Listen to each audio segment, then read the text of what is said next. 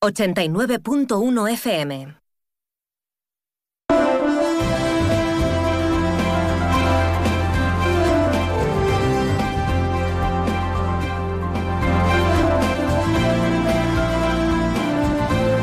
Más de uno Campo de Gibraltar en Onda 0, 89.1 de su dial.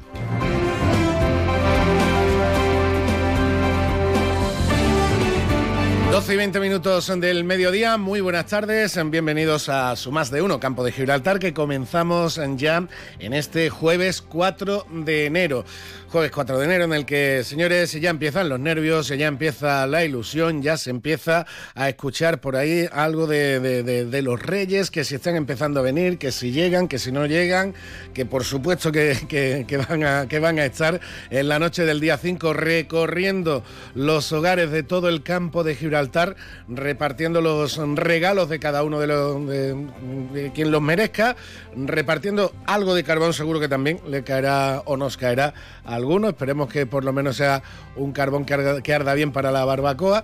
Y todo previsto también para celebrar mañana esa jornada tan especial desde, pues, desde por la mañana hasta altas horas de la noche, como es la víspera de los Reyes Magos. Desde por la mañana con el arrastre de latas. Además, ya mañana les aseguro que vamos a tener, evidentemente, programación especial aquí en Onda Cero Algeciras, en el más de uno campo de Gibraltar, que vamos a extender un poquito más para poder vivir con intensidad en directo e in situ también el tradicionalísimo arrastre de latas en el campo de Gibraltar, pero fundamentalmente en su localidad de origen, aquí en Algeciras. A nuestro compañero Alberto Espinosa lo mandaremos eh, a la calle en el, en el buen sentido, lo mandaremos a la calle en el buen sentido para que vaya a disfrutar como, como debe ser de, y a trasladarnos a todos el arrastre de latas en Algeciras. Por cierto, hablando de programación de actividades, nos han comentado y ahora lo, lo corroborará también Alberto, nos han comentado desde Apimeal que se cancelan las actividades previstas en la calle de Algeciras hoy por parte de Apimeal, dentro de esa extensa y variada programación navideña que han realizado y que llevan realizando desde mediados de diciembre, hoy por causa climatológica, por lo menos al menos es la buena causa de que llueve, que falta hace, pero se suspenden las actividades previstas para el día hoy 4 de enero. Cruzamos los dedos a ver si mañana mm, podemos vivir con intensidad y con normalidad ese arrastre de latas. De todo eso vamos a hablar, por supuesto, en los próximos minutos son de información de radio y de compañía que siempre les ofrecemos aquí en la 89.1 de su FM. Además de algún invitado especial que tendremos en la segunda hora. No voy a decir nada todavía, eh, espero darles una grata sorpresa a partir de la 1 y 12, 1 y cuarto, que tendremos por aquí a nuestro invitado especial en el día, en el día de hoy. Antes de ir con todo ello, como siempre, y hoy más que nunca, teniendo en cuenta de que esta noche ya ha llovido algo y algunas gotas también han ido, han ido cayendo a lo largo de la mañana, vamos a echarle un vistazo al cielo y nos vamos con la información meteorológica. Y ahora la previsión meteorológica con el patrocinio de CEPSA.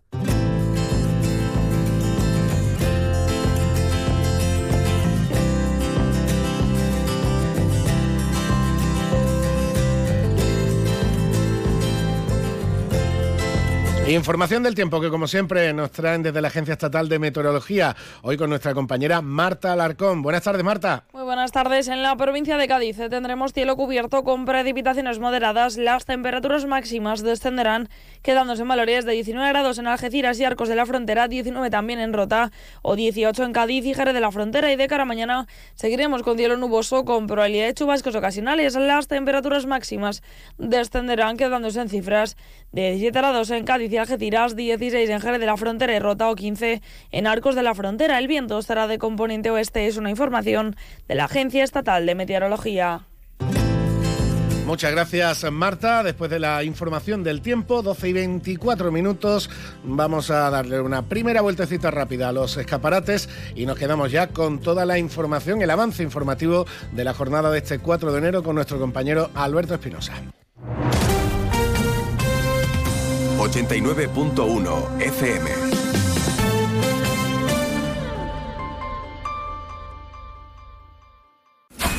Esta Navidad súbete al Christmas Express en Puerta Europa.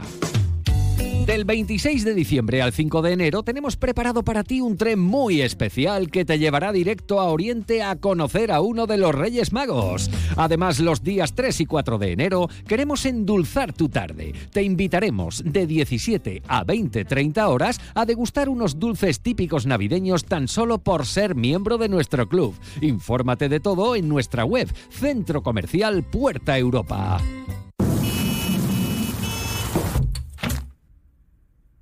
Los sistemas de ventanas Comerlin te aíslan de todo. Menos de tu mundo. Ventanas con sistemas Comerlin. Máximo aislamiento y confort para tu hogar. Aro Lago. Fabricantes de ventanas con sistemas Comerlin. Estamos en Polígono Industrial Incosur, Nave 4, Campamento, San Roque. Más de uno Campo de Gibraltar, en Onda 0, 89.1 de su dial.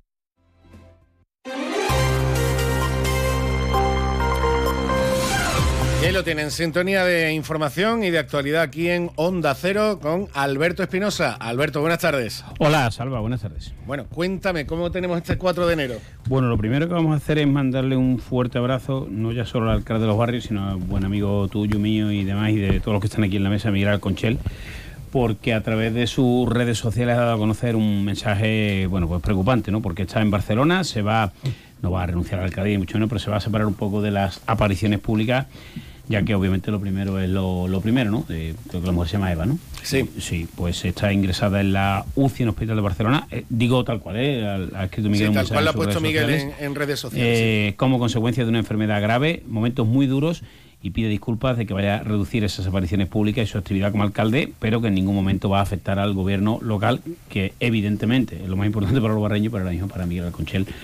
Pues de aquí todo el ánimo y esperemos que todo salga salga bien porque el mensaje es eh, duro y, y preocupante. Así que desde aquí un abrazo para él y mucha fuerza para, para Eva para que para que salga para que salga adelante y, y ojalá no que pronto pues podamos decir que Miguel Alconchel ha retomado su actividad al 100% como alcalde, nunca mejor dicho, al 100%, y, y que Eva está en perfecto estado. No, la verdad es que, bueno, los que los que los conocemos a los dos, y bueno, aunque evidentemente siempre he tenido mucho más trato con, con- con Miguel, eh, la verdad es que el, el mensaje deja mm, tremendamente helado y, y- Sí. y preocupado, con lo cual un abrazo enorme a, a- a Miguel y a su mujer, todo el ánimo del mundo, el alcalde de los barrios que pide eh, paciencia y comprensión en, en su mensaje, pero yo creo que eh, casi casi sobra pedirlo porque ante una situación así, Hmm. yo creo que todo el mundo eh, tiene que tener eh, precisamente esa paciencia y esa comprensión de decir, oye, pues por un tiempo, por unos días, por- que esperemos sea, como dice él, lo más corto posible y además que salga lo mejor posible y que tenga el mejor final posible, pero por unos días, eh, evidentemente, todos Señor. somos personas y hay que anteponer Que además que en, en lo, lo- esta, lo personal a en, la e- responsabilidad. en esta situación habría que apoyar en cualquier caso, ¿no? Pero es que además Miguel es un tío que, que merece mucha pena, más allá de temas políticos, que no, no hablando por ahí, digo en lo, en lo personal. Pero bueno, Y que lo diga yo. no, por eso digo, porque más hasta ahora, pues Miguel, yo creo que, mm, bueno, poca, poca duda, ¿no? De que Miguel es, es buen tío. Bueno, en cualquier caso, eh, nosotros estamos aquí para dar noticias. Esta es un poco desagradable, esperemos que acabe con un final feliz. Eh, Vox alerta del freno al desarrollo de la provincia de Cádiz por la falta de infraestructuras o falta de inversión en ellas. Principalmente habla del deterioro que sufren las carreteras que unen Cádiz con Sevilla y las necesidades, obviamente, del puerto de Algeciras con la tan traída y demandada Algeciras Bobadilla. Tenemos que irnos a Gibraltar, varios motivos. Eh, Bosano, que tiene 84 años, con lo cual, bueno, por lo menos hay que tener cierto respeto y también comprensión, pero también decirlo, ya, ya. Eh, se le calentó el pico el 31 de diciembre en un acto de Nochevieja con un festival de música, música tecno creo que era, o sea, Sí, sí. gente, gente joven y demás. Y bueno, dijo poco menos que los jóvenes de Gibraltar tienen que ser guerrilleros y que cuando Gibraltar esté en peligro hay que defenderla. Bueno, no solo ha habido críticas a este lado de la verja, bueno, críticas. La andaluza ha dicho que bueno, que hay que marcarlo en un contexto de Navidad y bueno, que en fin. De hecho, le dijo Bosano en español, cuando se os pase la taja hay que ser guerrillero y yo, el veterano, estaré aquí con vosotros. Vamos a la guasa, pero hombre, hay mensajes que en fin. Al otro lado de la verja también ha habido mensajes de críticos en redes sociales, algunos aludiendo a bueno, ya la edad y todo eso. Pero por ejemplo, el líder de la oposición del GSD, Keith Azapare, ha dicho que es un mensaje innecesario, inadecuado y anacrónico. Y hoy eh, Fabián Picardo habla de que eh, se están ultimando, digo eso por enlazarlo, aunque el, tema es más serio, en periódicos británicos, en concreto en el Daily Express, habla de que em, es un ultimátum del hostigamiento de España a las colas por no llegar a un acuerdo con el Brexit. A pesar de que recordarle, y tú sabes que soy bastante británico, que el que se fue de la Unión Europea, o de, sí, de la Unión Europea, fue el Reino Unido aunque Gibraltar votó mayoritariamente la permanencia. y, y, bueno, pues ahí seguimos. Después de 15 rondas de reuniones, pues no, pues no hay... Y lo que te rondaré, Morena. Sí. Bueno, una buena noticia. San Roque está en el top 20 de los ayuntamientos con excelencia social en España. Así que eso es importante. Diputación va a destinar en 2024 más recursos a programas sociales, dependencia e igualdad. Y hablando de los barrios, David Gil ha comparecido en rueda de prensa, desayuno informativo del Partido Popular, balance 2023 y los proyectos 2024. En este caso, además, con la Diputación y las críticas últimas de Daniel Perea como mm, eje, eje central. Así que luego lo contamos todo, le daremos un repaso a los vestuarios de la derrota del Algeciras ante el Recreativo de Huelva. El fin de semana hay competición de Segunda Federación.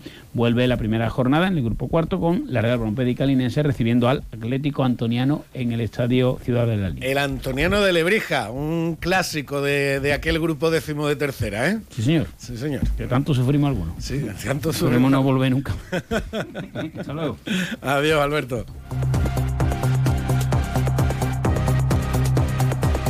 Una y 31 minutos de la tarde, hasta aquí el avance informativo con nuestro compañero Alberto Espinosa y nosotros que ya tenemos por aquí a los tertulianos de guardia, a los que ya les agradezco, ahora les daré paso a todos, eh, a los tertulianos de guardia les agradezco que hayan querido estar con nosotros en nuestra tertulia hoy en el 4 de enero. Pero vamos con ello dentro de un instante. Antes vamos a darle una vueltecita a los escaparates que tenemos por aquí. La luz de tu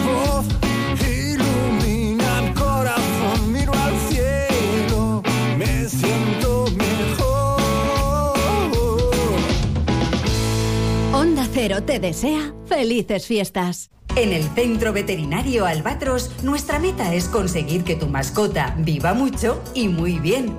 Para ello ponemos a tu disposición nuestra experiencia, una formación al más alto nivel y la mejor tecnología del mercado.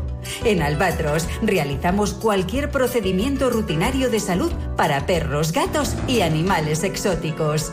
Estamos en la calle del Sol 69 en la línea. Teléfono 956 171407.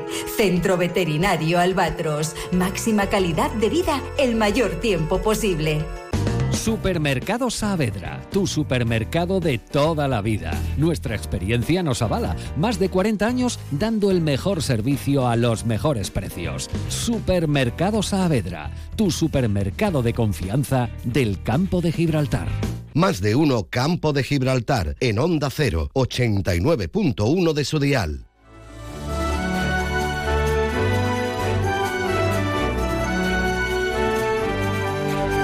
12 y 33, vamos ya con nuestra tertulia. Como digo, aquí tengo a los tertulianos de guardia. A Rosario Espejo Aito le ponemos una falta, no grave, una falta gorda.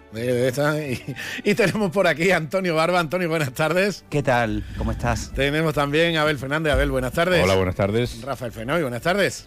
Muy buenas tardes a toda la audiencia. Bueno, y al que no le ponemos falta, porque ya avisó que no iba a estar en, estas fechas en la tertulia, es a, Patricio, a Patricio González, que está ultimando esas buenas vacaciones y merecidas que, se, que está disfrutando en Canarias. Claro, yo creo que no es cierto, porque está de campaña en su candidatura para presidente del Cabildo.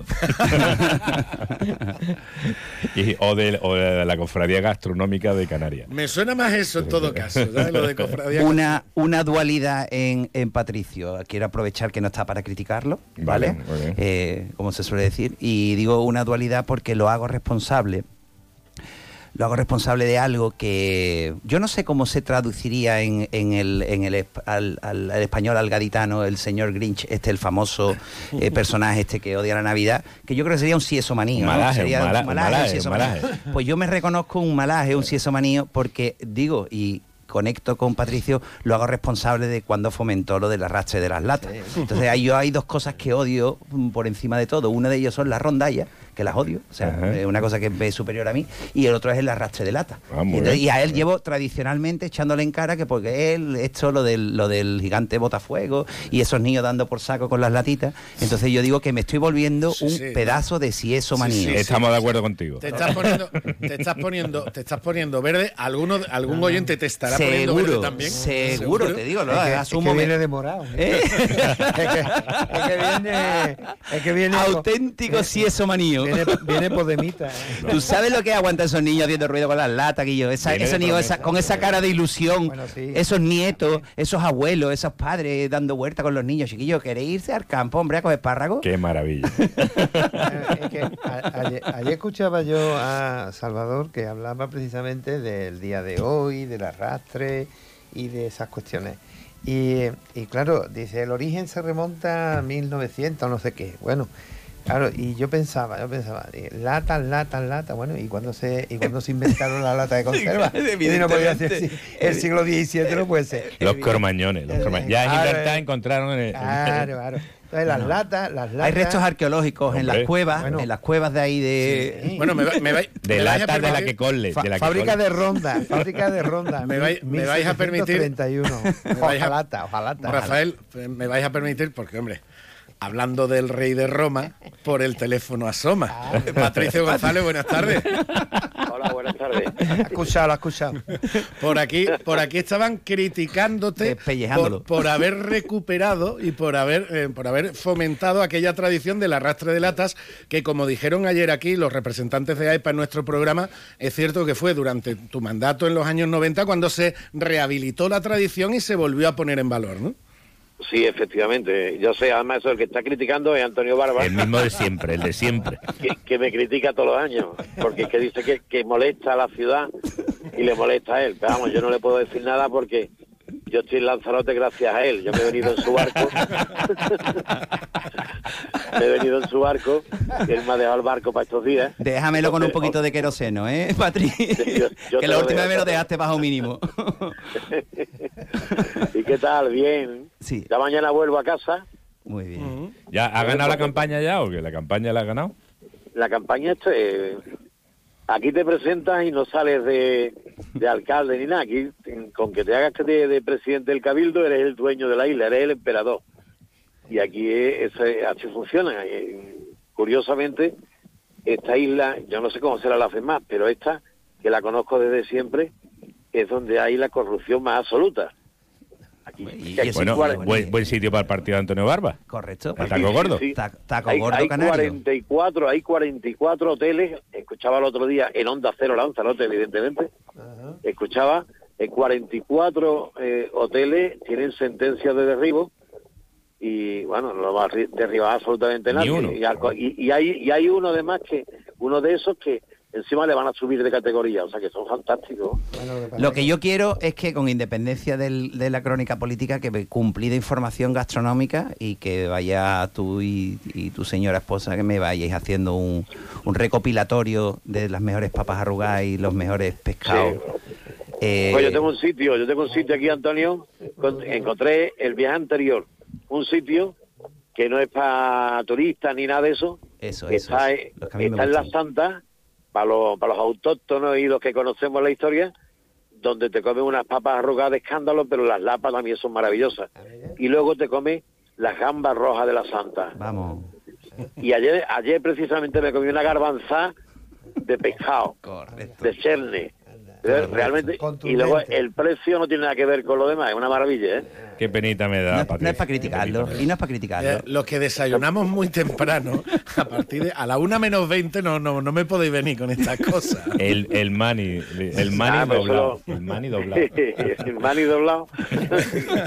Pues Patricio, la llamada esta era para coger un poquito Abrazo también a, a Antonio Barba, para desearte un feliz año y por supuesto a ti a, a, a Izaskun, para decirte que te echamos de menos, evidentemente, en tu tertulia, en, en nuestra tertulia, y, eh, yo justo lo contrario de lo que ha hecho de lo que ha hecho Antonio, que ya no se acuerda de cuando sus cuatro niños eran chicos, yo sí porque Jamás. los tengo chicos todavía, yo los tengo chicos. Yo para agradecerte como padre de niños chicos, que pusiera otra vez en valor esta tradición que, como hablábamos ayer, ya no solo se quedó en Algeciras, sino que se expandió por la comarca. Y mis niños en los cortijillos han disfrutado y van a disfrutar mañana de su arrastre de latas que les encanta.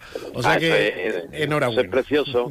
Eh, os voy, a, voy a contar también una anécdota que yo creo que, la- que el año pasado la conté, y es que en la otra parte del arrastre de lata es el gigante Botafuego.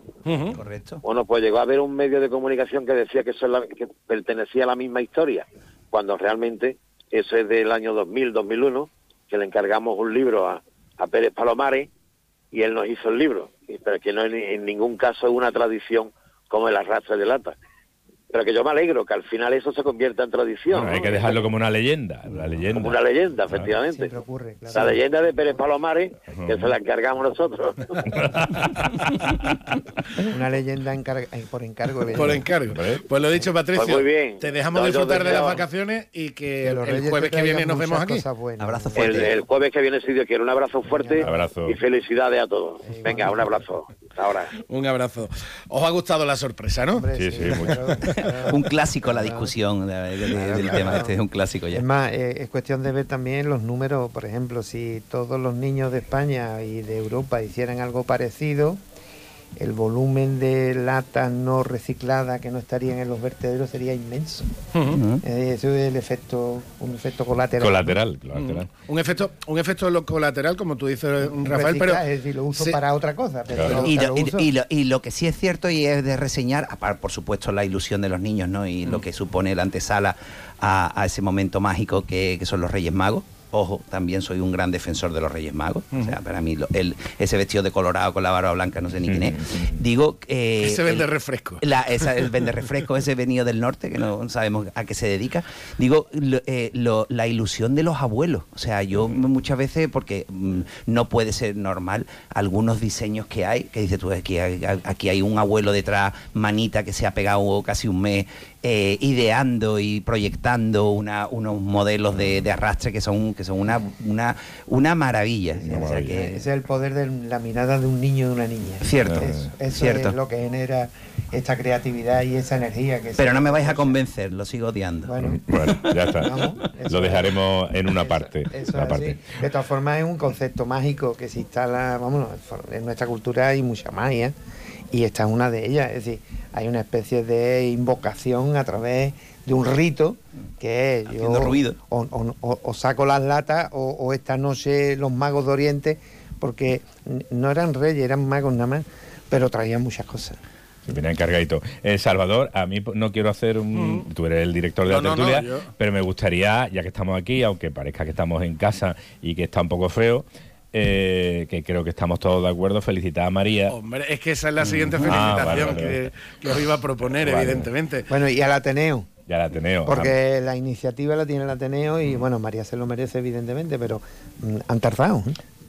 Bueno, No, lo pero, decía- pero- Lo, de- lo decía ayer, lo decía ayer Juan Emilio Ríos. Ha sido la eh, era la tercera nominación de, de- de- de María eh, como para el premio de- del Ateneo Cultural José Román y a la tercera ha ido la vencida. Ah, oye, en hora, lo dijimos bueno. ayer la tuvimos también aquí en, en directo justo antes de cerrar el programa con todo el cariño con que, que le tenemos todos, que le tienen los que están escuchándonos al otro lado de la radio, que le tienen sus oyentes y como yo también decía y ahí pues tiraba un poquito de corporativismo, es verdad, y de egoísmo profesional.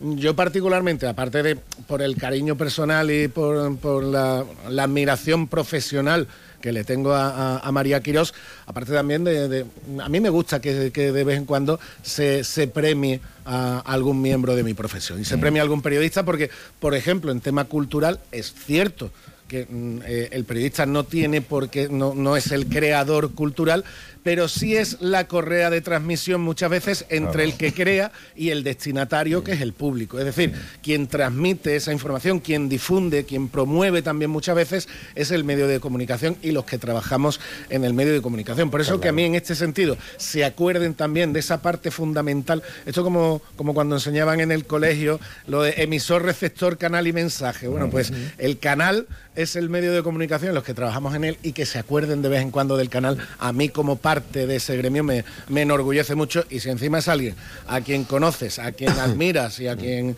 eh, tienes la suerte de conocer bien, pues ya apaga y vámonos. Es que en ese sentido, el- el- la- los comunicadores en general, pero sobre todo el, el mundo del periodismo, tanto de radio como, como escrito o televisivo, tiene una doble condición y esa es una figura que eh, desarrolló teóricamente un catedrático de comunicación que se llama eh, Padilla y este hombre mm, le hablaba del Emirec. El Emirec es el que emite y, el- y al mismo tiempo recibe. Y todo periodista, toda persona que está en medio y es un comunicador, tiene que recibir primero para poder después emitir. Claro. Entonces, Claro. eh, soy Emirec. Y, y María, especialmente para mí, me parece una persona que ha tenido la capacidad de cambiar de registro en diferentes campos en lo que ha estado la radio y que, y que ha sido también capaz de estar en el mundo informativo eh, acompañándole de Radio con Corazón. Ella ha hecho análisis, ha hecho eh, tema político y demás, pero siempre detrás hay la parte humana que ella ha sabido transmitirle. Y a mí me parece un, un premio, como decía Rafa, felicidades a ella y felicidades al- Ateneo también, porque creo que es merecidísimo. Yo a María la conozco desde pequeño, quiero decir, la conozco desde Chiquitito. desde chiquitito. Y una de las cosas es que yo creo que forma parte de mí porque esa característica voz que tiene, esa, esa, esa, esa dulzura, esa, esa tranquilidad, que para mí es admirable, yo que soy una persona inquieta y nerviosa, a mí me, me llama mucho la atención. No, hombre, esa- no, esas personas, esas personas tranquilas. Y estar al frente de un micrófono con esa voz eh, es que forma parte de mí. decir, una vo- son voces que, que forman parte de tu, de tu ser. ¿no? La Entonces, etapa, me la etapa- una barbaridad. La etapa de radio nocturna que tuvo a nivel nacional, que fue eh, prodigiosa, Cierto. era una auténtica poesía. Es decir, por la noche era un bálsamo de tranquilidad, de sosiego. Podía estudiar y todo, escuchándola. Increíble. Curioso, ¿eh? increíble. Bueno, ya lo que nece- necesitamos es que venga aquí ya, que Ya, necesitamos ya, venga. su voz Venga, todos venga, los días. venga, y venga. me acabo de aclarar, imagínate Antonio Barba, que dice que es nervioso, arrastrando lata. O sea, imagínate. Posible. Eso Estoy en el yate. Rompe los decibelios. Es el único día que no salgo del yate, no- ni la pasarela. Es que no me lo imagino arrastrando, me lo imagino golpeando las contra el Exactamente, exactamente. algo así. Muere el gigante botafuego. Yo muere también os quiero. Bueno, cambiando un poquito de tercio, cambiando un poquito de tercio, lo ha mencionado antes Alberto. Y, no le he querido preguntar a Patricio, que, que es un, eh, con- eh, que Joe Bosano es un viejo conocido suyo, de, haber compartido infinidad de, reuniones, encuentros, etcétera, etcétera, y desencuentros también más de uno, porque, claro, como está de vacaciones, entiendo, Patricio está pendiente, pendiente de la actualidad siempre, pero tampoco quería eh, forzarlo a, cogerle en un, en un renuncio. Las declaraciones de, de- de- de- de- de ayer es cierto, por un lado, como decía Alberto, y ahí creo que, el alcalde de Algeciras y senador, eh, José Ignacio Landaluce, ah, lo ha criticado, porque evidentemente son criticables, pero creo que ha estado bastante elegante en la crítica, hay que, hay que reconocerlo también, decir, a ver, es un ambiente festivo, es una persona mayor, es un momento de euforia, vale.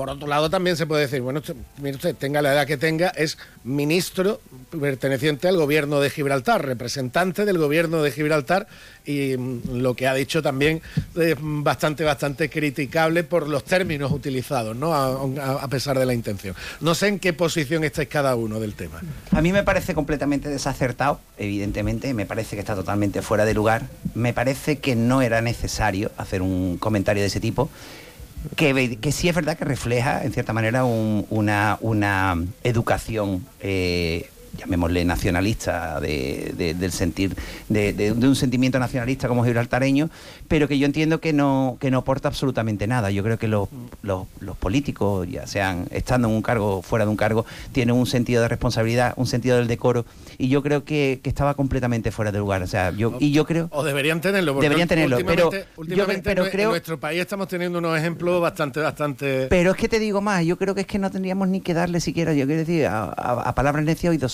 entonces ni siquiera mm, darle trascendencia al respecto, o sea, las tonterías no se escuchan y punto. Y a mí esto me parece una soberana tontería. Sí, yo creo además que el responsable eres tú. Eh, porque, claro, Salvador, tú seguro le has mandado la última botella que había caducado Dani Cosar y al hombre la ha sentado mal. Había salido por la noche, se tomó una copita de Dani Cosar que no estaba buena. De los barrios. Y la ha sentado regular de los barrios y, y ya está. Punto número uno, no tengo el gusto de conocer a Joe Bosano. Punto número dos, el anís Cozar nunca salía malo. Efectivamente. Muy bien, muy bien, muy bien. Muy bien. Never, si, tuviese una última botella Sí, bueno, de ya ves. Dulce, Sí. esa no salía de mi De mi casa. casa. Evi- Evidentemente, eso iba a decir yo porque vamos, yo solo te- tengo todavía dos Magnífica botellas. puntualización. Tengo dos botellas. Entonces, no, pero que mm, la verdad también que quizás el- el- la palabra, la palabra se le escapa. Puede ser también. Entonces, bueno, eh, yo le doy un margen de, pues eso, de mm, una situación un tanto extraña.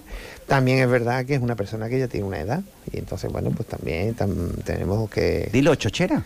No, hombre, no. Es decir, que, que es que a todos, a todos nos ocurre, es decir, empezando por que habla, ¿no? Entonces yo creo que, eh, bueno, el sentido, mm, creo que se le puede atribuir un sentido positivo mm, para eh, instar a la juventud gibraltareña para que se alinee en un proceso de construcción de una unidad de toda la población que circunda la bahía y tengamos una zona de prosperidad compartida. Vamos a, vamos a bregar todos por eso. Quizás sea a lo mejor el... Yo, yo creo que se refería más de la verja para adentro, pero Bueno, aparte- pero quiero- aparte de eh, eso, eh, lo que sí, lo que sí, y, y yo creo que es un tema que, que- que puede dar lugar, por supuesto, a debate. El tema, lo comentaba también Alberto, lo, lo puntualizaba también de, de forma irónica. El tema de la edad, como tú comentabas antes, 84 años. Claro, por un lado, dice, oye, un respeto a una persona que ya tiene una edad avanzada, etcétera. Pero por otro lado, esa persona está donde está por voluntad propia. Nadie le ha obligado a seguir activo en política y a seguir siendo miembro del gobierno de, de- de Gibraltar. Que ahí entramos ya en lo de siempre, de, en la limitación de... A mí el tema de limitaciones no me ha gustado nunca, ni siquiera tampoco en política. Pero claro, ya 80 y- 84 años, aunque... Pero yo aunque discrepo uno- porque di- yo recuerdo, hay, hay conozco personajes, o he conocido personajes, he tenido la gran suerte de conocer algún personaje, Salomón O, o Yoso Hassan, Hassan. Sí, Hassan, sí, que eran claro. señores. Señores, Evidentemente caballeros. eran señores, caballeros, gentlemen, llámalo como te dé la y lo- gana. y lo pero fueron hasta el último día de su larguísima vida porque fueron muy longevos. ¿sí? Ciertamente. Entonces, yo creo que esa es la antítesis, ¿no? Quiero decir, ese es el mensaje que se tiene que trasladar. Yo tengo que defender eh, mi territorio, tengo que defender Gibraltar, tengo que defender los intereses gibraltareños, pero con educación, con elegancia, con señorío, con saber estar, ¿no? Lo otro, lo otro es que yo creo que no merece la pena Ya ni ser está. comentado. Efectivamente. Pues nada, No, no, pues eh, Pasamos. comentado, comentado, Comentado que- queda, eh, comentado queda. comentado queda. Eh. Otro de los temas, eh, otro de los temas eh, para en este inicio de año, a nivel político, local, tuvimos un pleno intenso, tuvimos un pleno intenso, Rafael, tú que estás pendiente también siempre de la actualidad local, Eh. con la actualización de tasas, que se le puede denominar Sí. actualización de tasas o subida de impuestos. Los dos, signi- las dos cosas significan absolutamente lo mismo ya como, como, como Sí, cada y- uno quiera tomarlo. Y además no- tiene poco que ver con la promesa electoral del Partido Popular, que era eh, eh, mejorar el sistema de recaudación. Quiere decir, porque mejorar el sistema de recaudaci- recaudación implica eh, actualizar los censos de toda aquella persona que tiene que aportar al común e incrementarlo por el conjunto de personas que están fuera de los censos y que nos aportan. Es, es una cantinela, pero la el principal objetivo de un gobierno municipal es administrar bien los recursos que tiene, eh, que y- y- eh, controlar absolutamente que los sistemas de recaudatorio sean justos y equitativos, que todo el mundo aporte, porque todo el mundo está eh, en lo que tiene que estar, y eh, entre otras cosas mejorar los sistemas de, de gasto, de manera que el gasto se ajuste a lo que realmente importa y es preciso y necesario. Sin embargo, un dato que, que- que también bueno, un dato constatable y cierto lo aportaba la, también la, y lo ha venido aportando dentro de las diferentes intervenciones la, la delegada de Hacienda María Solanes, que es cierto, por ejemplo, que el IBI, tanto el rústico como el urbano, se ha subido, pero se ha subido una décima de punto, que es la primera subida que se tiene desde hace 12 años, al menos en no, lo que no, ella, no, no, se- no, es que lo eso, que ella afirmaba. No, no, es que eso, vamos, yo, eh, vamos, es que se ha publicado, es decir, está publicado en prensa y hay documentación suficiente para demostrar a, a la concejala que el, el IBI desde el año 2002 hasta el 2023, estamos hablando de 21 años, ha subido un 1.700%. Y en los últimos 10, 11 años ha subido un 25% en, de- con respecto al, al- a- al primer año, al año que se toma como referencia. Mm, los impuestos, el IBI ha ido subiendo r- to- pro- progresivamente. Y en la raíz de todo el problema del IBI, que todos los ciudadanos padecemos de alguna manera, es que está el catastrazo, el catastrazo que en su día el propio Partido Popular criticó y rechazó, y además bien criticado y bien rechazado, eh, y que ahora se suma a, a utilizarlo y a explotarlo, pues resulta que en el origen hay una descompensación absoluta con las valoraciones del suelo. Es decir, no es posible que los suelos en Algeciras estén valorados de esa forma. Entonces, es el municipio, y eso lo tienen que saber los oyentes, que más alto tiene eh, establecido el canon del IBI. Es decir, el, el- el coeficiente es el más alto de toda Andalucía. No sé, Y- son, son temas, son temas que tienen sus... Y el 0809 representa en el, en el recibo un 12,5 de incremento, que no es un 0,1, ni la gente paga 3 euros. Eh, FAPAX ha presentado mil, 12.000 y pico Sí. de firmas y la media que va a suponer a muchísimos eh, mm, vecinos y vecinas de Algeciras es subida de más de 100 euros en el, en el recibo del IBI. Por lo tanto, De todas creo- formas, Rafael, esto, como se suele decir, en cuanto llegue el primer recibo se comprueba ¿sabes? y lo Eh, comprobará eh, la eh, gente. ev- Evidentemente, pero no, no se puede vender la película de que, que no se ha subido. Mire usted, se ha subido. Y que tiene que pagar, disculpa que me alargue, de 5 millones y medio le tiene que devolver al Estado porque ha llegado a un acuerdo para devolver una deuda de más de una cantidad de millones tremendo que en campaña electoral no se tenía y ahora resulta que sí se tiene. Eso también usted eh, mm, me parece muy bien, pero que hay un parque de viviendas que no están metidos en el IBI, que están en Algeciras y que están obligadas a que paguen y abonen la parte correspondiente, que se ponga las pilas al ayuntamiento porque está haciendo dejación de una responsabilidad que le atribuye la ley. A mí, en cualquier caso, es verdad que todo ha subido, eh, suben los costes, los costes de las obras que hace el ayuntamiento, los costes salariales que tiene con la masa laboral que tiene el ayuntamiento de empleados, los costes de determinados servicios también suben. A mí no es tanto que me importe eh, que vaya subiendo el IBI, que va subiendo como todo. El otro día hablábamos que tenemos el mismo poder adquisitivo ahora que en el año 2000, Ujú. por motivo de la inflación y demás. A mí lo que me preocupa, y me gustaría hacer incidencia de lo que estaba diciendo Rafael, en que hay que hacer una adecuada administración eh, de esos bienes, es decir, los gastos. Oiga, una, de verdad, la analítica de gas de costes que tenemos en, la, en, la, en nuestra entidad, hay que adelgazar en un momento determinado eh, diferentes tipos de trabajos que se hacen duplicados, diferentes tipos de actuaciones y de controles o diferentes maneras de ingreso que si hay viviendas que no lo pagan, pues oiga, hágase de verdad la auditoría necesaria para que no tengamos entre todos que la solución sea pagar más, pagar más. Eh, yo estoy de acuerdo en pagar más, pero también estoy de acuerdo en optimizar los gastos que se están teniendo las administraciones, porque si no estamos haciendo un pan con dos tortas.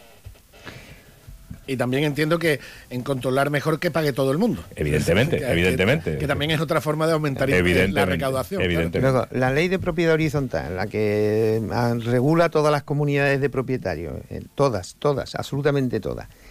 No es posible meterle la mano en el bolsillo a ningún vecino de una comunidad de propietarios si previamente no hay una asamblea donde todos los propietarios decidan el incremento de la cuota. A ver por qué 16 personas que han sido elegidas eh, en unas elecciones van a poder decidir por los mm, 140 o 150 mil habitantes que hay en este en esta en esta en esta gran comunidad y van a decidir ellos pues que hay que subir y hay que meter la mano en el bolsillo. Mire usted, todo incremento de gasto que suponga que los vecinos y vecinas tienen que poner dinero tiene que pasar por un referéndum para que decidamos nosotros primero cómo se recauda y en qué se gasta.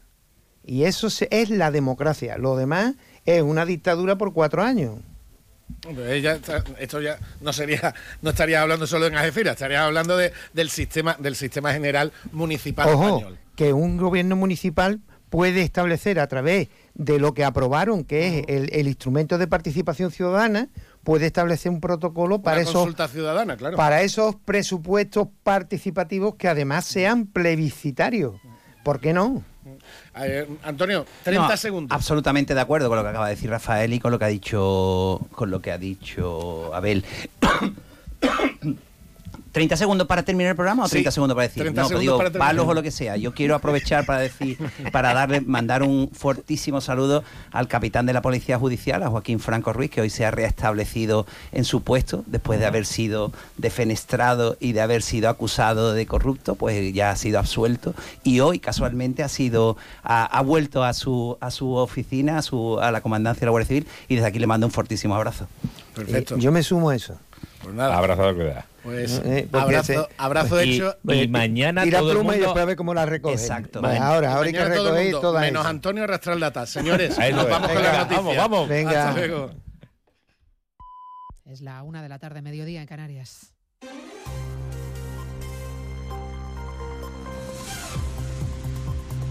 Noticias en Onda Cero.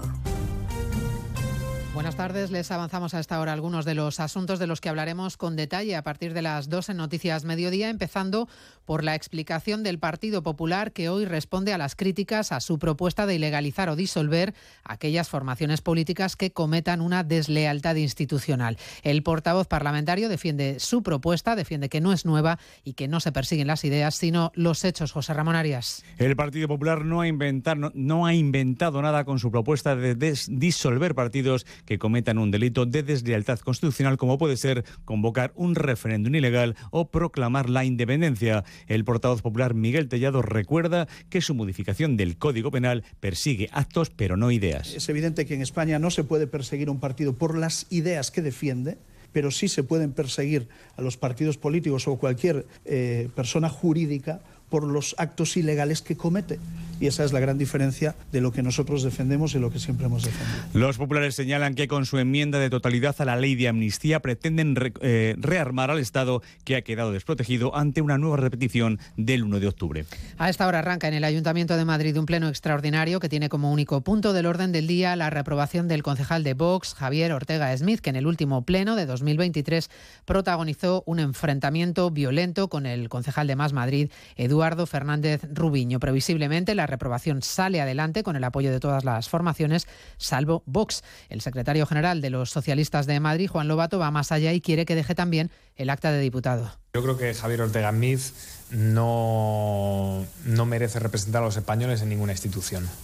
Y cualquier partido político que no tenga la personalidad y la valentía de decirle a un dirigente de su partido, usted no puede representarnos más, es un partido político que a mi juicio está faltando a ese deber de, convivencia, de conciencia social que debe tener cualquier democracia. Por lo tanto, Vox se está equivocando tremendamente. Les contaremos a partir de las dos los datos de siniestralidad laboral con los que hemos terminado el año, el balance de la DGT y del Ministerio de Interior. 1.148 personas perdieron la vida en las carreteras españolas, solo tres menos que el año pasado. Los accidentes provocados por el consumo de alcohol siguen siendo el principal problema y por eso el ministro Fernando Grande Marlasca anuncia más controles. Vamos a incrementarlos en un 10%. Los controles de alcoholemia llegaremos a los 6 millones al año y los controles de drogas llegaremos también a los 120.000 al año. En uno y otro caso se incrementarán en un 10%.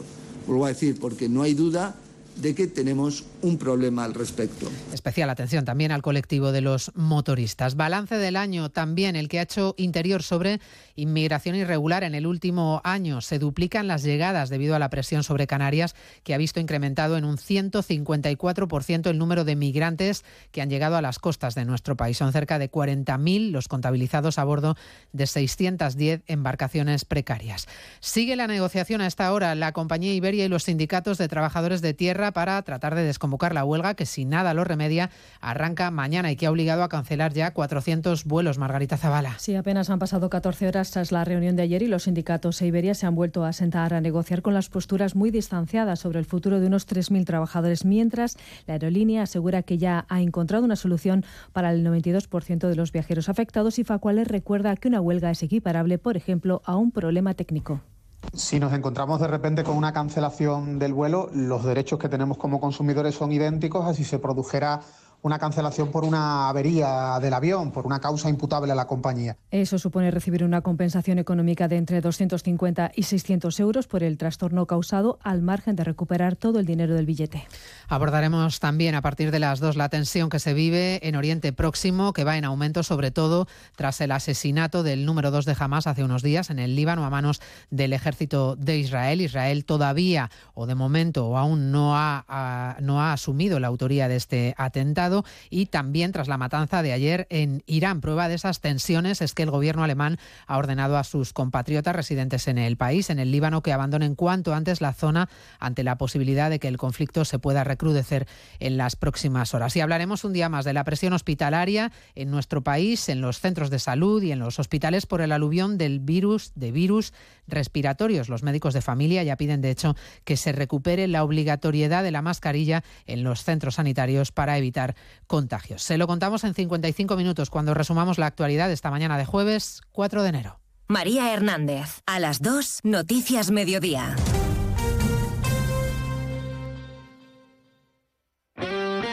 Este jueves cerramos la primera vuelta de la liga en Radio Estadio, con los tres últimos partidos y una cita destacada. Unión Deportiva Las Palmas, Barcelona. Además, el debut de Quique Sánchez Flores en el Pizjuán frente a un rival que busca puestos Champions, Sevilla Athletic. Y el intento del colista por conseguir su primera victoria de la temporada en un estadio complicado, Osasuna Almería. Sigue la liga en Radio Estadio. Este jueves a partir de las 5 de la tarde con Edu García. Te mereces esta radio. Onda Cero, tu radio.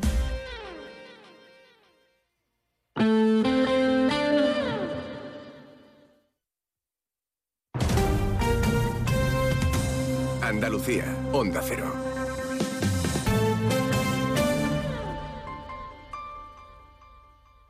¿Necesitas que tu balsa y todo el sistema de riegos estén limpios y como nuevos? ¿Necesitas oxigenar y descompactar tu suelo? ¿O quizás aumentar la producción y ahorrar costes? Instala en tu finca las nanoburbujas tecnológicas más pequeñas y eficaces del mercado. Ponte en contacto con Biosabor Nature. Tenemos los conocimientos necesarios para adaptar esa tecnología a las necesidades precisas de tu cultivo. En CESIF trabajamos por mejoras reales para el personal de correos. Reclamamos retribuciones dignas, bolsas de empleo transparentes y cobertura de puestos al 100%. Acabemos con la precariedad en correos. Para ello, confía en un sindicato profesional e independiente. Tu voto tiene la última palabra. Hazte con el sobre del cambio. El 11 de enero, vota a CESIF. Sobre todo, Onda Cero Andalucía. En Onda Cero, Noticias de Andalucía. Juancho Fontán. Buenas tardes, Andalucía. Hacemos hasta ahora un repaso de la actualidad este jueves 4 de enero. Los ingresos hospitalarios con infecciones respiratorias han aumentado un 5% en estos primeros cuatro días del año. La incidencia de la gripe hoy jueves está en Andalucía en una tasa de 500 por cada 100.000 habitantes, por lo que la consejera de Salud, Catalina García, ha vuelto a insistir en que nos vacunemos y usemos la mascarilla como la mejor forma para evitar pillar la gripe y el COVID, porque seguimos teniendo en Andalucía una tasa de vacunación baja. La utilización de la mascarilla funcionó durante la pandemia, nos protegía.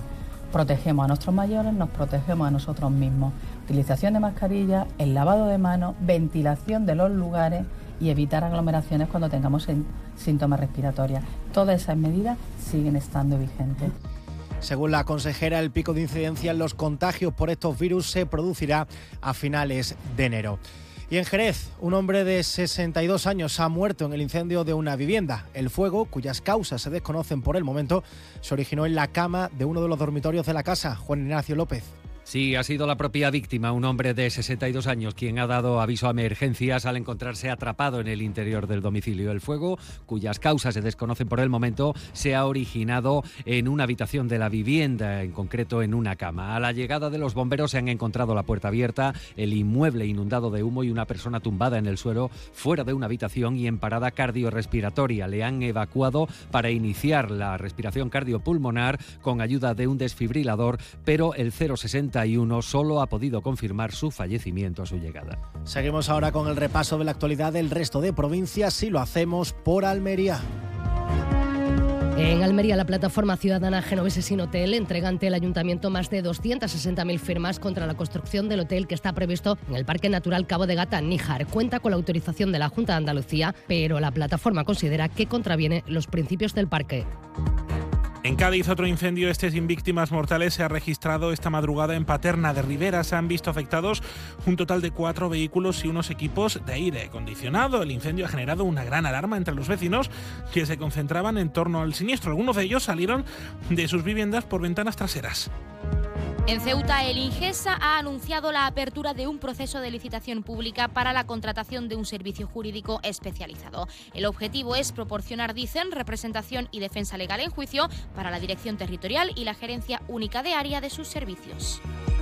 En Córdoba, Margarita Robles, ministra de Defensa, se ha personado en la base de Cerro Moriano en visita oficial tras la muerte de dos militares, Carlos León y Miguel Ángel Jiménez, quienes fallecieron mientras realizaban unas maniobras. A ambos se les otorgó la Cruz al Mérito Militar Amarillo al fallecer en acto de servicio y como primera medida el Ministerio de Defensa cesó al capitán que estaba al mando de las operaciones. Además, sigue abierta una investigación judicial.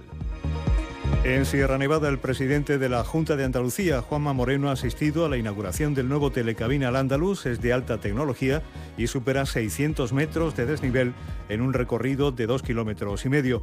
Bonilla ha recordado que la economía que genera la estación de esquí supone el 2,2% del total de la provincia de Granada. En Huelva, los Reyes Magos han llegado por primera vez en la historia por mar a la ciudad. Tras ello, han emprendido su camino a camello hasta el ayuntamiento. Allí a esta hora están siendo recibidos oficialmente. La alcaldesa y la estrella de ilusión emplazan a los pequeños a traer sus cartas al ayuntamiento a partir de las 4, que este año será en el Salón de Plenos del Consistorio Nubense. En Jaén, los hospitales públicos de la provincia han donado 53 camas hospitalarias a la ONG Misioneras Cruzadas de la Iglesia, que desarrolla labores humanitarias en Camerún. En Málaga, año récord de turismo en la Costa del Sol durante 2023. Se estima que el pasado año visitaron la provincia de Málaga 14 millones de turistas, superando en cerca de un millón las cifras de 2019. Y en Sevilla la Guardia Civil ha detenido y desarticulado una banda juvenil que organizaba peleas con navajas en el Aljarafe y en el recinto de la feria. El grupo captaba adolescentes y les hacían pasar por pruebas violentas para poder ingresar en la banda establecida en Madrid de nombre Blood. Más noticias de Andalucía llegan a partir de las 2 menos 10 de la tarde. Onda Cero. Noticias de Andalucía. ¿Quién dijo que las muñecas solo pueden ser princesas y los muñecos guerreros? Estamos cambiando las reglas del juego. Ahora mi muñeca es la capitana de una nave espacial y mi muñeco es el chef más guay del mundo. Estamos creando un mundo donde cada niña y niño pueden explorar sin límite y sin estereotipo. Un futuro donde la creatividad y libertad son protagonistas. Campaña del juego y el juguete no sexista y no violento. Pacto de Estado contra la violencia de género. Gobierno de España. Junta de Andalucía. 89.1 FM.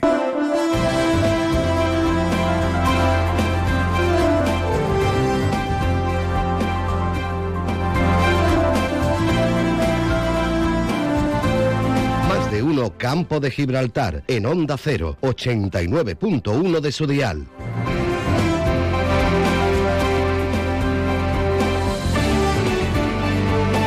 Y doce minutos del mediodía. Muy buenas tardes. Aquí volvemos ya a la sintonía comarcal en la segunda parte de nuestro Más de Uno Campo de Gibraltar, donde tenemos además invitado especial. Ya se lo decía al inicio del programa. No quería desvelar la sorpresa. Para mí es un auténtico placer y una dificultad, porque siempre lo digo, nunca es fácil eh, entrevistar a un amigo. Nunca es fácil entrevistar a un amigo. Y sobre todo a una persona a la que conoces desde hace mucho tiempo y que le tienes un cierto y extenso cariño.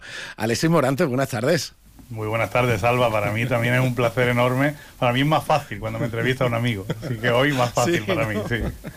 Bueno, Alexis, que ya lo saben, eh, atareadísimo afortunadamente con los diferentes proyectos que, que tiene, en el, eh, que tiene en la actualidad, con uno de ellos que vamos, del que vamos a escuchar el, el teaser eh, trailer eh, dentro, de, dentro de unos minutitos, pero también con, con momentos muy especiales, y lo he visto en redes sociales, porque tu película, eh, el, el- el primer largo de, de ficción que hiciste, El sueño de Oliver, lo vamos a tener este fin de semana en un programón de cine de toda la vida de la televisión, ¿verdad? Sí, el de versión española con, con Cayetana Guillén Cuervo. Estuve allí haciendo la, la tertulia con Salva Reina y la verdad que fue una maravilla. Sí, es un programa de, de, de los de toda la vida de cine, de los que tienen tradición y fue un placer que hacerlo y grabarlo y se va a poner este domingo, justo además el día después de, de los Reyes Magos, que el universo de Oliver tiene esa escena Claro. donde hay un partido de Reyes y que al día siguiente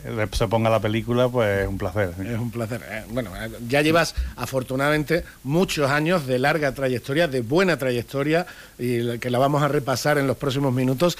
Pero eh, como, acabamos, como acabamos de decir, verte en esos días de cine, te estás viendo en un espacio en el que yo quiero estar ahí. ¿sabes? Te ves de chaval en ese tipo de programas y dices, yo sueño con estar ahí también. Claro, sobre todo porque hacer eh, estar en ese programa significa que has hecho una película, Claro. ¿no? que has hecho una película de ficción y que además ha sido elegida por Televisión Española para, para representar a nuestra cadena pública en un, en un programa de tanta solera. ¿no?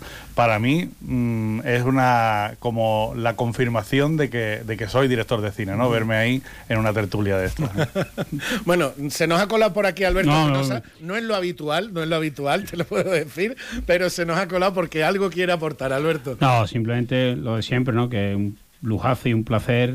eh, yo siempre se lo digo, ¿no? Que un orgullo, ahora se lo he dicho fuera entero, ¿no? Que no cambia, que no va a cambiar nunca y que nos sigue recibiendo normal y que sigue acudiendo a estas entrevistas durísimas que tanto tú, María, como yo le hacemos aquí en Onda Cero. Muchas gracias, siempre, Que- siempre es un placer venir ya aquí. sabes a- que, que eres un lujo, Alex. Y me alegro Muchas mucho. gracias. Un abrazo. Bueno, te dejamos a Alberto que está con la labor informativa y como decía, tenemos por aquí, bueno, el último, el último trabajo, no el último proyecto, pero el último trabajo que, que, que- que ha sacado ya, pues con un artista andaluz que en los, últimos tiempos fue una auténtica revolución. Ha sido muy difícil no solamente llegar para conseguir el sueño, ha sido más difícil todavía mantener el cariño de la gente, ha sido más difícil todavía hacerte respetar o el hacerte un hueco con tus propios compañeros.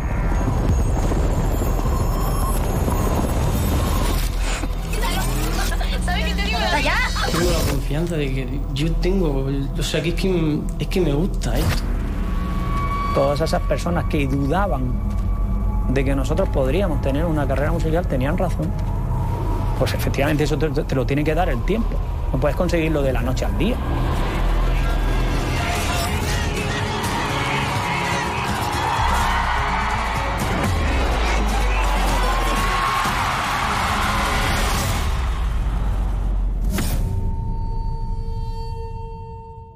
Bisbal el documental se estrenó en octubre, es decir, lleva todavía muy muy poquito muy muy, poquito tiempo. ¿Cómo está funcionando este documental, Alexi?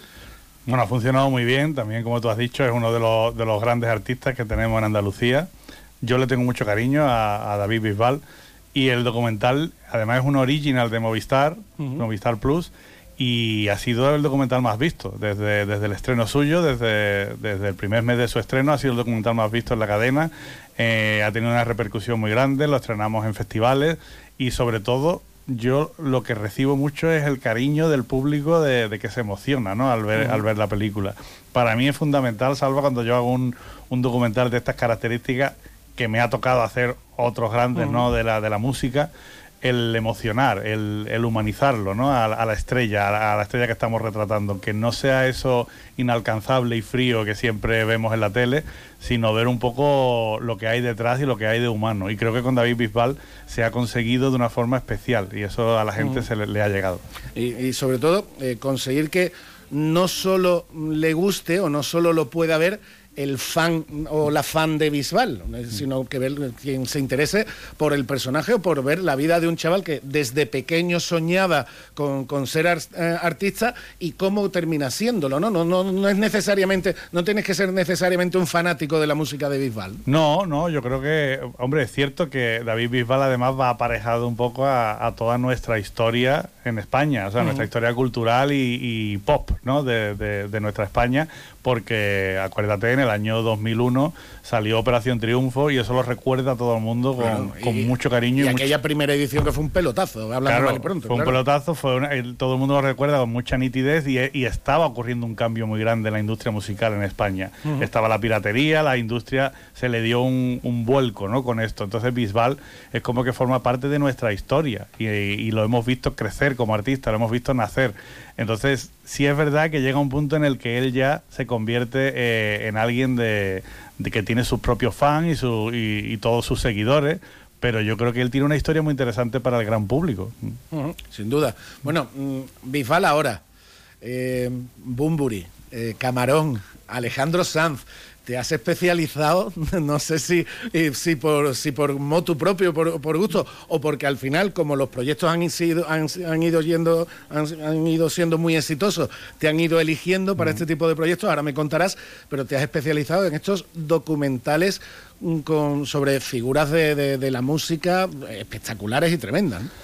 Yo creo que ha sido un poco lo que tú dices, Salva, un poco casualidad de que yo empezara, no sé si te acuerdas, vamos a decir de que nos conocemos nosotros, nos conocemos sí. del instituto Sí, prácticamente. del instituto. Estábamos sentados mesa con mesa en, en primero de U, ya, en el instituto de, de Levante. Entonces, Cuando era Mixto 4, que le Cuando- pusieron levante al año siguiente. Claro, cuando era el Mixto 4 y desde ahí nos tenemos, nos tenemos un cariño enorme. es y verdad. yo ahí escuchaba, bueno, tú escuchabas mucho heavy y yo lo más heavy que escuchaba era eh, Héroes- del Silencio. Sí, porque a mí. Héroes del Silencio siempre me ha encantado, ¿no? Entonces, eh, ahí está el, el origen de todo esto. Ujú. En el amor que yo le tenía a la música de garaje un poco, a la música rock, y llegamos a montar un grupo incluso en la adolescencia con Raúl Santos, con, con Rovira, con Tato, o sea, éramos gente amiga que nos gustaba mucho la música. Y cuando yo, por las circunstancias de la vida, me fui a estudiar el máster de cine a, a Estados Unidos, pues en Los Ángeles tuve la oportunidad de conocer a, a Enrique Bumburi y proponerle un documental. El documental se llamó El Camino Más Largo y hicimos una gira por Estados Unidos con él y con toda su banda y de ahí, pues por casualidad, porque yo estaba estudiando cine de ficción y había hecho muchos cortometrajes, empecé en el mundo de la música y empecé a hacer cosas con él. Y a partir de ahí se empezaron a enlazar los demás. Y creo que esa es, ese es el germen, el germen al final es una pasión y es la música que tenemos esa pasión desde, creo que una pasión muy sana que teníamos en el instituto y en aquella época, ¿no? De, de la música rock. Sin duda. Bueno, y, y Bumburi, videoclip a Bumburi, yo creo que has perdido ya la cuenta de cuánto le has podido Sí, hacer. cerca de 20, sí, Sí, seguramente. sí. Pero también niños mutantes, macacos, confito, delincuentes. Estamos hablando de grandes figuras de la música. Que después eso tiene también tu, tu- su feedback, porque cuando empiezas a trabajar para el universo de Oliver, entiendo que no te costaría mucho que Enrique Dunbury hiciera el tema central de la película, ¿no? No, claro, no cuesta porque además es como el, el- el feedback, lo que tú has dicho. Siempre era yo el que, el que le hacía cosas a él. A él le ilusionaba también hacerme algo a mí. Entonces, él siempre dijo que en mi primera película de ficción él quería hacerme una canción. La canción la pensamos el concepto juntos. Y, y es muy bonito porque a él le gusta mucho trabajar de esta forma también, me lo dijo después, de como encargo, ¿no? Entre comillas, como dime qué quieres transmitir, déjame ver la película y te hago una canción que se llamó Esperando una señal y que la nominaron hasta el Grammy, o sea que, que al final salió muy bien. ¿Y qué tal la película? Sensaciones un año después, Alessi. Bueno, las sensaciones son muy bonitas. Mira, el- uno siempre sueña en poder hacer su primera película de ficción y nunca sabes cuál va a ser, si alguna vez la llegas a hacer, ¿eh? porque Mm. eso, los sueños son muy difíciles. Yo, desde que te conozco, siempre he querido hacer cosas audiovisuales. Acuérdate que yo incluso no llegué a tener la nota para estudiar eh, periodismo, tú sí, eso sí me acuerdo muy bien. Eh, al final, la vida te va llevando hacia donde quieres. Y yo, cuando yo soñaba en hacer mi primera película, siempre pensaba que tenía que ser desde el origen, desde el hacer, el retratar nuestra infancia, nuestro lugar, nuestra esta comarca que es tan mágica, ¿no? Cuando eres niño. Y creo que el universo de Oliver retrata eso. Además con un libro basado en un libro de otro amigo nuestro, Miguel Ángel González, que también retrata un poco esa infancia nuestra. Escrito además a mano con, con Raúl Santos, era todo perfecto, ¿no? Era todo entre amigos y de ahí sale una película de la que sentirse muy orgulloso, que ha tenido muchos premios en festivales, que, ganó el premio Carmen al mejor guion eh, adaptado y que ahora eh, se va a poner en televisión española. O sea, creo que eh, la película está teniendo un recorrido muy bueno para ser una ópera prima y sobre todo que yo me siento muy orgulloso y con mucha fuerza para seguir afrontando otras. O sea que eso de tu primer largo de ficción, pero que no va a ser ni mucho menos el único, ¿no? No, espero que no. Bueno, ya dentro de dos semanas voy a rodar otra. O sea, ya me voy a Bilbao ahora y voy a rodar otra. O sea, que ya seguro que no es la, única película.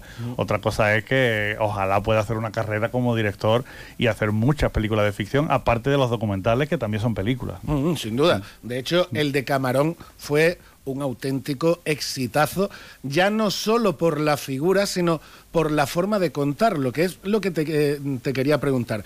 Después de esos grandes nombres con los que has trabajado, de esas grandes historias de la música, como Camarón, como. Alejandro Sanz, eh, ahora también, eh, en este tipo de formato... mm, te, te identificas, o mejor dicho, reconoces un estilo propio? ¿Estás consiguiendo tener ese estilo propio de Alexis Morante como director? Bueno, eso es difícil que lo reconozca yo, o sea, que yo, porque yo al final hago las cosas por intuición, pero sí empiezan a decírmelo, en la- eh, gente de, que no tiene nada que ver conmigo, sí empiezan a decir, bueno, este, este documental o esta película, pues bueno, tiene un sello, tiene un estilo. Y eso es lo, a lo que aspira todo director, a tener una voz propia, ¿no? A no, a no hacer solo cosas eh, mecánicamente, sino que cosas que te salgan de dentro del corazón y por intuición. Y creo que ahí es donde puede estar la, la clave.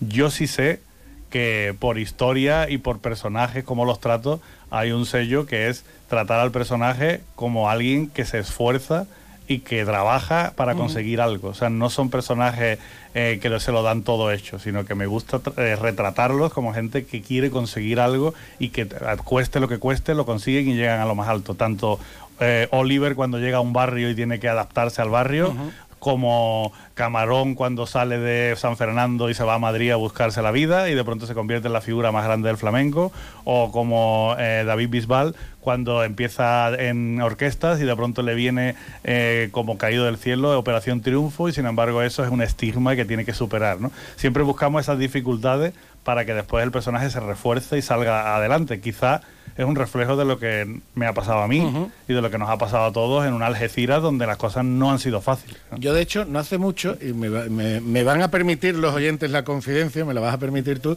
pero no hace mucho te puse como ejemplo. Precisamente, sí, charlando con eh, hijos de amigos míos, en esta edad ahora de primero de bachillerato, segundo de bachillerato, a ver qué hago, qué decido para estudiar. Y se los decía, digo, elegid lo que os guste, elegid lo que os apasione, pero sobre todo, elijáis lo que elijáis, dad el 100% por ello. Como te pasó a ti que incluso tenías muy claro a lo que te querías dedicar y llegó un momento en tu vida, siendo muy, muy jovencito, empezando a estudiar que no, no, no voy a estudiar algo que no me guste y me da igual perder un año, me voy a, me voy a volcar en el cine, en lo audiovisual, que es mi sueño. Eso sí, te tienes que volcar al 100% porque si no, no lo consigues. Totalmente, y es bueno que me digas eso porque además recuerdo muy bien aquella, aquel momento en selectividad, las Ujú. notas y todo esto, donde yo no tuve esa nota eh, de corte que era muy alta en aquel Ujú. momento. Tú siempre has sido mu- mu- un gran estudiante, Salva, tú la tuviste, yo estuve a punto. Y, y- y vi que tú la tuviste, la tuvieron a, algo a- se me daba bien, algo se me Claro, daba bien. creo que, éramos los, sí, creo que éramos los únicos prácticamente que Sí. queríamos estudiar esa carrera y yo no lo conseguí. Y al final dije, quizás presionado por, por todo el entorno social, dije, bueno, pues me voy a algo que tenga salida, eh, derecho. Y me fui a estudiar derecho a Granada. Es cierto que me lo pasé muy bien en Granada, que tuve experiencias, viví mucho, aprobé los cursos porque era becado, pero es que al final hacer toda la vida algo que no te gusta es no vas a, hacer, a ser exitoso en tu trabajo. Entonces yo me di cuenta pronto, le cambié el rumbo, perdí tiempo, pero al final lo gané, porque al final estás toda tu vida haciendo algo que te gusta, por lo menos. ¿Me vas a permitir que le demos una vueltecita a los escaparates un segundo, Alexis? Porque además, antes de terminar, que estamos ya en los últimos mm, cinco minutitos, también tengo una sorpresa para ti. A ver si me sale. Más de uno Campo de Gibraltar en Onda 0, 89.1 de su dial. Tu concesionario Peugeot, Fiat Jeep del campo de Gibraltar está frente al Hotel Alborán, con ofertas irresistibles y el asesoramiento que necesitas para terminar de enamorarte de sus nuevos modelos. Recuerda, estamos frente al Hotel Alborán. Peugeot, Fiat, Jeep, lo que quieras, te espera. Ven a Baires, tenemos un comedor más amplio y moderno para que puedas disfrutar más de tu comida de empresa. También para seguir degustando cada día nuestros desayunos, exquisitas tapas, raciones y magníficos postres. Reserva tu mesa en el 956 66 11 65 y recuerda, si no quieres salir de casa, pide Baires a través de Globo. Baires Tapas, ¿te lo vas a perder? Bueno, estamos ahí 28 ya, últimos cinco minutitos y como os decía, no, como te decía, teníais por ahí una sorpresa prepara- preparada porque antes de terminar el programa quería destacar también lo bien que está saliendo una iniciativa que cierta asociación presentó hace apenas un mes sobre el arrastre de latas que tenemos mañana. Un arrastre de, de latas solidario para Apadis, donde está teniendo un éxito tremendo. Y tenemos al otro lado, tengo ahí al otro lado del teléfono, a alguien que creo que te conoce de, de- de algo. Carmen Portillo, buenas tardes. Hola, buenas tardes. Bueno, puedes saludar. ¿Qué pasa, Alessi? Pues muy bien, aquí estoy, mira, en Onda Cero. Sí, ya lo sabía que, que ibas a estar en Onda Cero. Bueno, que tenemos, tenemos nuevos miembros en la familia, por cierto, ¿no? Que la tita es abuela ya. Sí, sí, sí, sí, Mateo, que lo hemos recibido con, con los brazos abiertos, estamos encantados todos. Bueno, Carmen, eh, aquí tengo aquí tengo a Alessi pasando un rato magnífico, que qué pena que se nos va a- se nos va acabando ya, pero antes sí quería tenerte en directo y es, y, y es verídico, aparte de darle la sorpresa a, Alexis, para darle dar- daros la enhorabuena a Padis porque me están diciendo que está siendo un exitazo el tema de las cadenas de latas, de las ristas de latas que habéis preparado para el arrastre. Pues sí, la verdad que nos ha impresionado porque nosotros queríamos participar y como sabéis que APADI siempre está trabajando para pertenecer a esta comunidad, la, la nuestra, que no tiene por qué ser un, trabajo que esté ahí metido en un centro y que nadie lo sepa. Entonces, las tradiciones de Algeciras las llevamos por bandera. Empezamos con los árboles, como sabéis, reciclados, que lo tienen todos los comercios a través de Apimeal por todos los comercios de Algeciras. Vamos paseando y vamos viendo el logo de, de Apadis por todos lados.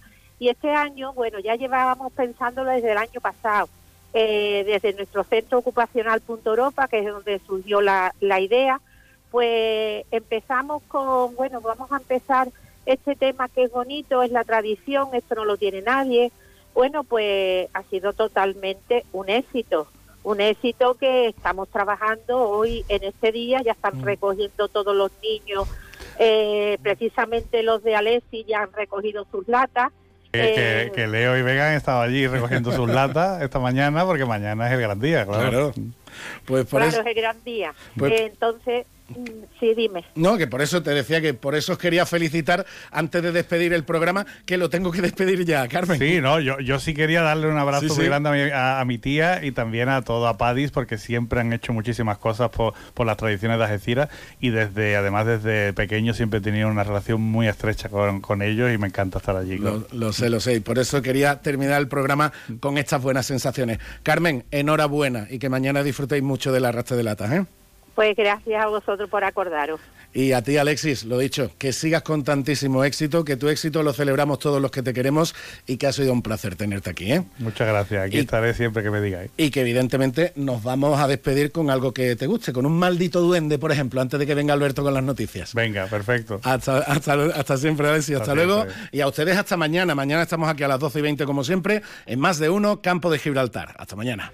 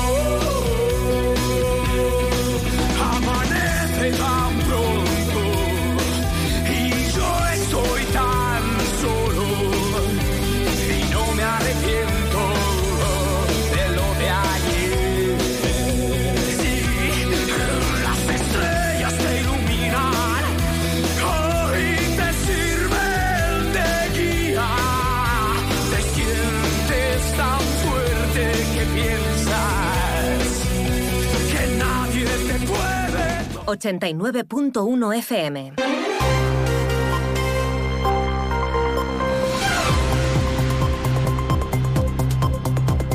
Noticias del campo de Gibraltar en Onda Cero Algeciras con Alberto Espinosa. Muy buenas tardes, señoras y señores. Tiempo para conocer la información del campo de Gibraltar en este jueves eh, 4 de enero de 2024. La diputada de Vox, en Blanca Armario, ha alertado del freno al desarrollo de toda la provincia por la falta de inversión en infraestructuras, sobre todo las carreteras que unen las provincias de Cádiz y Sevilla, pero además recordando la necesidad de impulsar las necesidades ferroviarias del puerto de Algeciras. En San Roque el ayuntamiento está en el top 20 de los consistorios con excelencia social en España por la apuesta precisamente por las ayudas a los más necesitados. Cuatro institutos del campo de Gibraltar participan ese curso en el programa con red de la Junta de Andalucía para prevenir el acoso escolar. Noticias que desarrollamos hasta las 2 menos 10 de la tarde, como siempre aquí en la sintonía de Onda Cero, cuando los municipios de la comarca del campo de Gibraltar se preparan ya para recibir a sus majestades de Oriente, en algunos casos, eh, sobre todo en Algeciras, con el tradicional arrastre de latas. Llegaremos a las 2 menos 10 eh, con la resaca de la derrota del Algeciras ante el Recreativo de Huelva. 1 y 36, noticias aquí en Onda Cero. ¿Has visto lo que te ahorras en Cash, el ahorro familiar? Sí, estuve en Cash, el ahorro familiar de campamento y de verdad que ahorras un montón. ¿Dónde? En Polígono Incosur de Campamento. Cash, el ahorro familiar. Pero no te equivoques de sitio, tienes que entrar por la rotonda, justo detrás de la posada de Millán. Cash, el ahorro familiar. Siempre precios bajos. La luz de tu voz ilumina el corazón, miro al cielo, me siento mejor. Onda Cero te desea felices fiestas.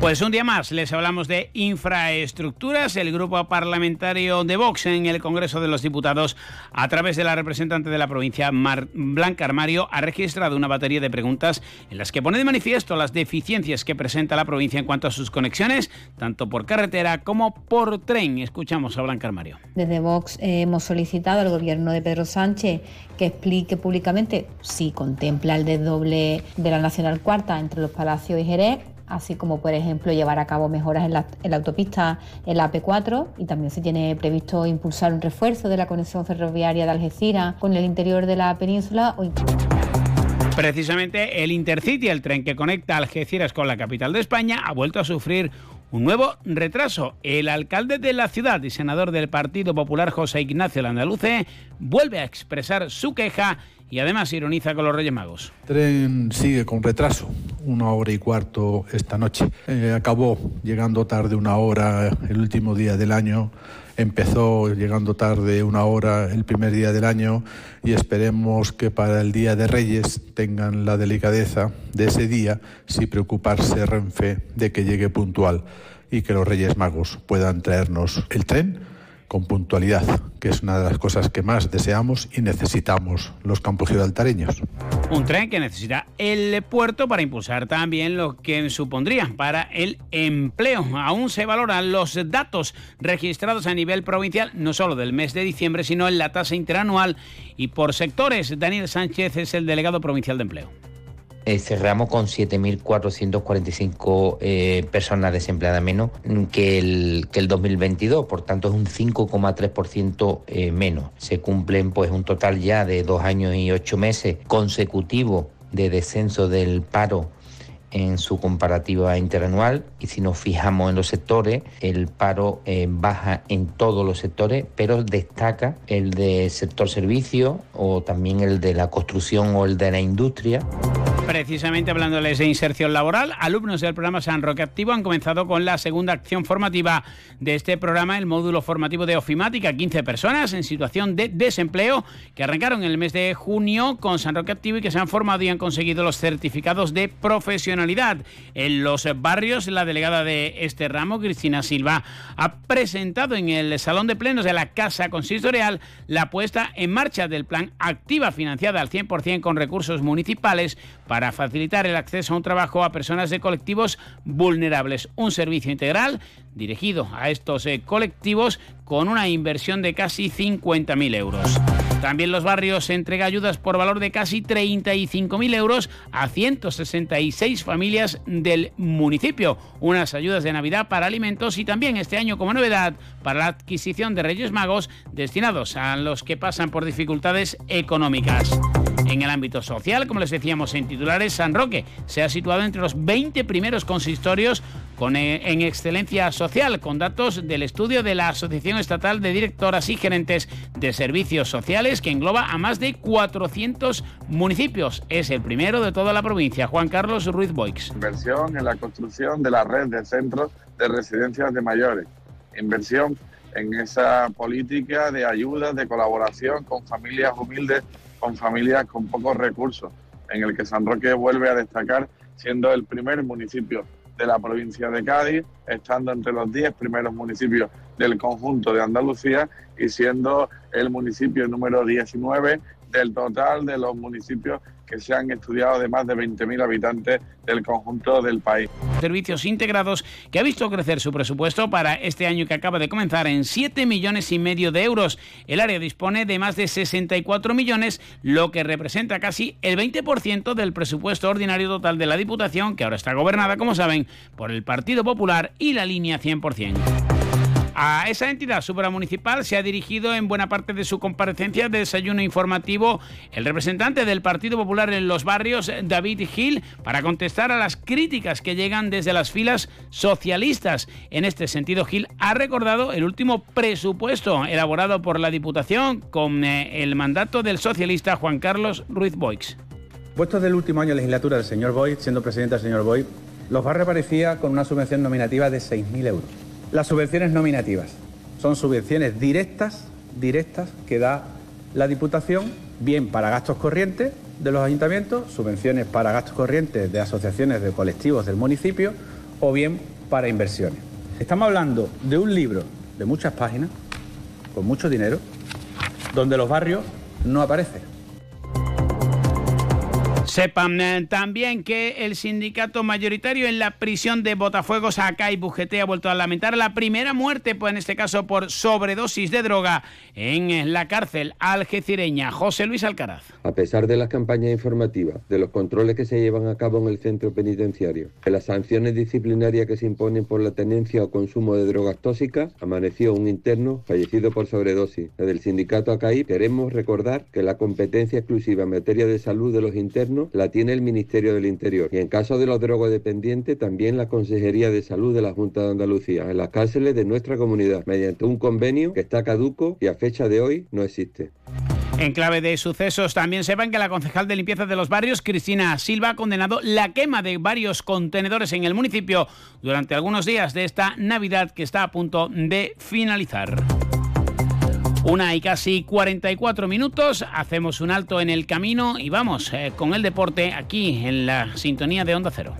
¿Quieres más productos, más stock y mejores precios para tus reformas? En Leroy Merlin Los Barrios te ofrecemos la gama más amplia, con precios que se ajustan a tus necesidades y con la máxima calidad en materiales de construcción, electricidad, fontanería, piscinas, carpintería, baños y mucho más. Ven a Leroy Merlin Los Barrios y descubre muchas más ventajas para profesionales como tú. Leroy Merlin, ahora más pro. Felices fiestas.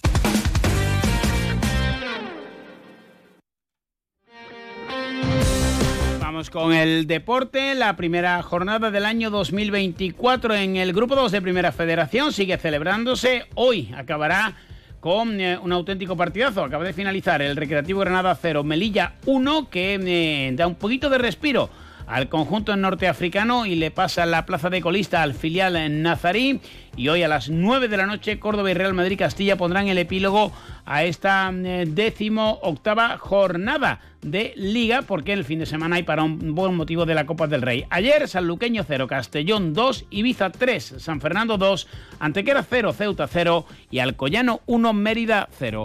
El Algeciras aún analiza la derrota ante el Recreativo de Huelva, justa por el juego, pero con ese mm, amargo sabor de haber empatado en dos ocasiones y que el triunfo, el punto mejor dicho, se escapó en el último instante. Javi Cueto fue protagonista, marcó su segundo gol desde que viste la elástica roja y blanca y Lolo Escobar reconocía que se había equivocado no dándole la titularidad al delantero obetense. Creo que lo más importante al final es el resultado y el juego del equipo y creo que hoy eh, tenemos que reflexionar un poco sobre el partido porque creo que no, no hemos estado bien. Son decisiones que tienen que tomar y asumir los, los entrenadores, nosotros los jugadores. eh, la parte que nos toca es eh, salir al máximo el tiempo que, que nos dé, bien sea de inicio de, o de suplente o, o si no, o si no tenemos que, que participar es porque él considera que, que así es lo mejor para el equipo y al final el equipo está por delante de, de todo. Un vestuario que, como han escuchado a Javi Cueto, admitía su mal partido. Dice Cueto, no obstante, que no hay que volverse loco. El Algeciras eh, no va a variar su posición. Pase lo que pase esta noche en el Arcángel, se va a quedar octavo con 27 puntos a uno del sexto, que es el Intercity, y a cinco del Recreativo de Huelva, que es el que ocupa la última plaza que da derecho a soñar con la segunda división A. En cuanto al descenso, lo que preocupa está a 10 puntos del Atlético Baleares, que tiene 17. Cueto. Eh, Desde fuera se ve, se ve distinto que desde, desde dentro. Sí que es cierto que, que la primera parte no estuvimos, no estuvimos bien eh, con balón, creo que sin balón intentamos, intentamos estar juntos, aunque, aunque ellos eh, tenían, tenían más el balón y luego en la segunda parte pues creo que, que fuimos un poco, más, un poco más protagonistas con balón, pero, pero al final el partido fue mucha ida y vuelta, se rompió, hubo muchos goles en la segunda parte y, y fue un partido, un partido bastante loco. También pasaba por sala de prensa el autor del gol del empate, el 2-2, Juan Rodríguez, eh, defensa que dedicaba el, gol perdón, a su padre, como saben, fallecido un poco antes de acabar el año. Admitía también el central el mal partido del equipo. No, no podría explicarlo. Creo que, que fue uno de nuestros peores partidos, por no decir el, el peor. No, no hay excusas. Yo creo que con, eh, no teníamos el día y con la actitud que siempre tenemos y ponemos, pues conseguimos empatarlo dos veces y no se nos puede ir en, en el último minuto. Es cierto que, que el gol la toca Iturraspe y está fuera de juego dos metros, pero no es, creo que no es excusa para el partido que, que hicimos y, y nada, nos queda ahora trabajar y mejorar para, para dar otra imagen. Ese es el objetivo en una plantilla que va a tener descanso durante el fin de semana. Y se está hablando y mucho de la ausencia del capitán Iván Turrillo, que se va a prolongar por tres jornadas más. No obstante, Juan Rodríguez, admitiendo la importancia que tiene Iván, dice que hay que centrarse en el Castellón. Que, que, bueno, que obviamente querríamos que estuviera con nosotros, pero, pero bueno, es el fútbol, no, no es excusa para nada, es, somos los que somos, cada semana jugamos 11 más los que salen del banquillo, cada, todos somos importantes y, cada uno tiene, tiene su rol y intenta hacerlo lo, lo mejor que puede siempre. Dar limpiar lo que, lo que podamos y centrarnos en el, en el Castellón. Eh, sabemos que es un rival muy difícil, pero tenemos que, que ir allí y plantarle cara y seguro que lo vamos a hacer.